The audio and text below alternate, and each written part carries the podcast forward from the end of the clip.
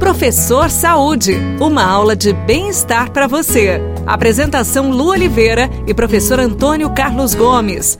O professor Saúde chegou e chegou com informação, saúde, curiosidade acerca do nosso corpo humano. Professor, que máquina que a gente tem, né, professor? É incrível isso. Nós nem sabemos, né, de tão sensacional que é. A única coisa que nós fazemos, de fato, se não prestar atenção, é destruir essa máquina ao longo dos anos. Ai, professor, mas agora deu bronca em todo mundo, hein? Não, nós, temos, nós, nós temos que agir assim. O professor é. tem que ser o pai. O pai tem que, tem que dar o carinho, mas também tem que bater. Uma hora nós vamos dar o carinho aí pra turma. Pois é. Ô, gente, chuta aí. Vai, vamos dar aí dois segundos pra turma pensar.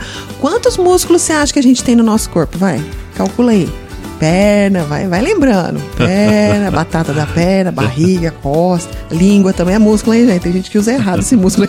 Coração. Coração, cabeça, olho, dentro do olho também tem músculo. Quantos músculos você acha que o nosso corpo, essa máquina, carrega? Professor, fala aí pra turma. São 650 músculos aproximadamente. Nossa, tá? gente, é muito. A medicina funcional a neuromecânica, a neuroanatomia ainda estuda isso, que alguns músculos que podem ainda ser subdivididos para melhor, melhor estudo, facilitar cirurgias, etc. Tal.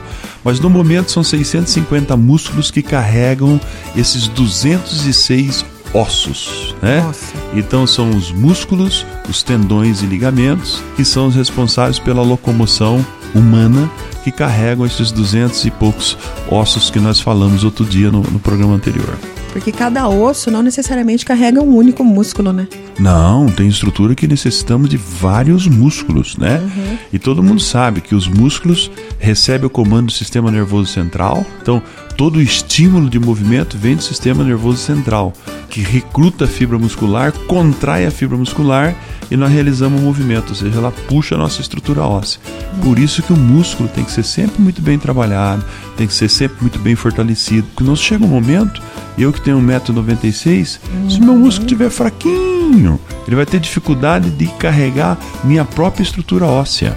Agora tem gente que pergunta assim, para que 650 músculos se eu não uso nem 10%? Olha, mas é, na verdade quando a gente fala 650 músculos, ele está pensando naqueles bifão grandão assim, né?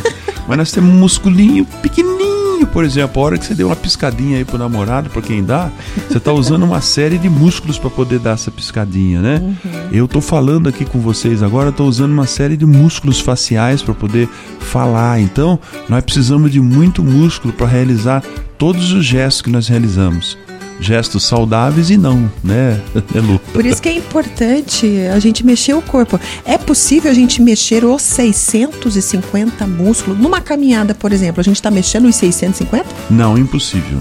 Nós, nós podemos trabalhar os 650 músculos, mas são formas de se movimentar e gesticular, né? Não tem como. Por exemplo, os músculos da face, se eu não estou falando, eu pouco estou mexendo com ele. Uhum. Né? Se eu não estou piscando, pouco eu estou mexendo com ele. Se eu estou caminhando, eu vou envolver músculos maiores na atividade, mas os músculos menores, mais delicados, às vezes não entram em ação. Então, por isso que precisamos fazer esse exercitar de forma funcional e variar exercício para pegar a maior quantidade de fibra muscular possível. Puxa, variação, hein? Variar o exercício para a gente conseguir mexer o máximo, né?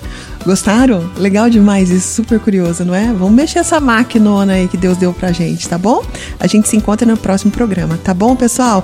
Beijo no coração, fica com Deus e tudo que fizer, faça com amor. Tchau!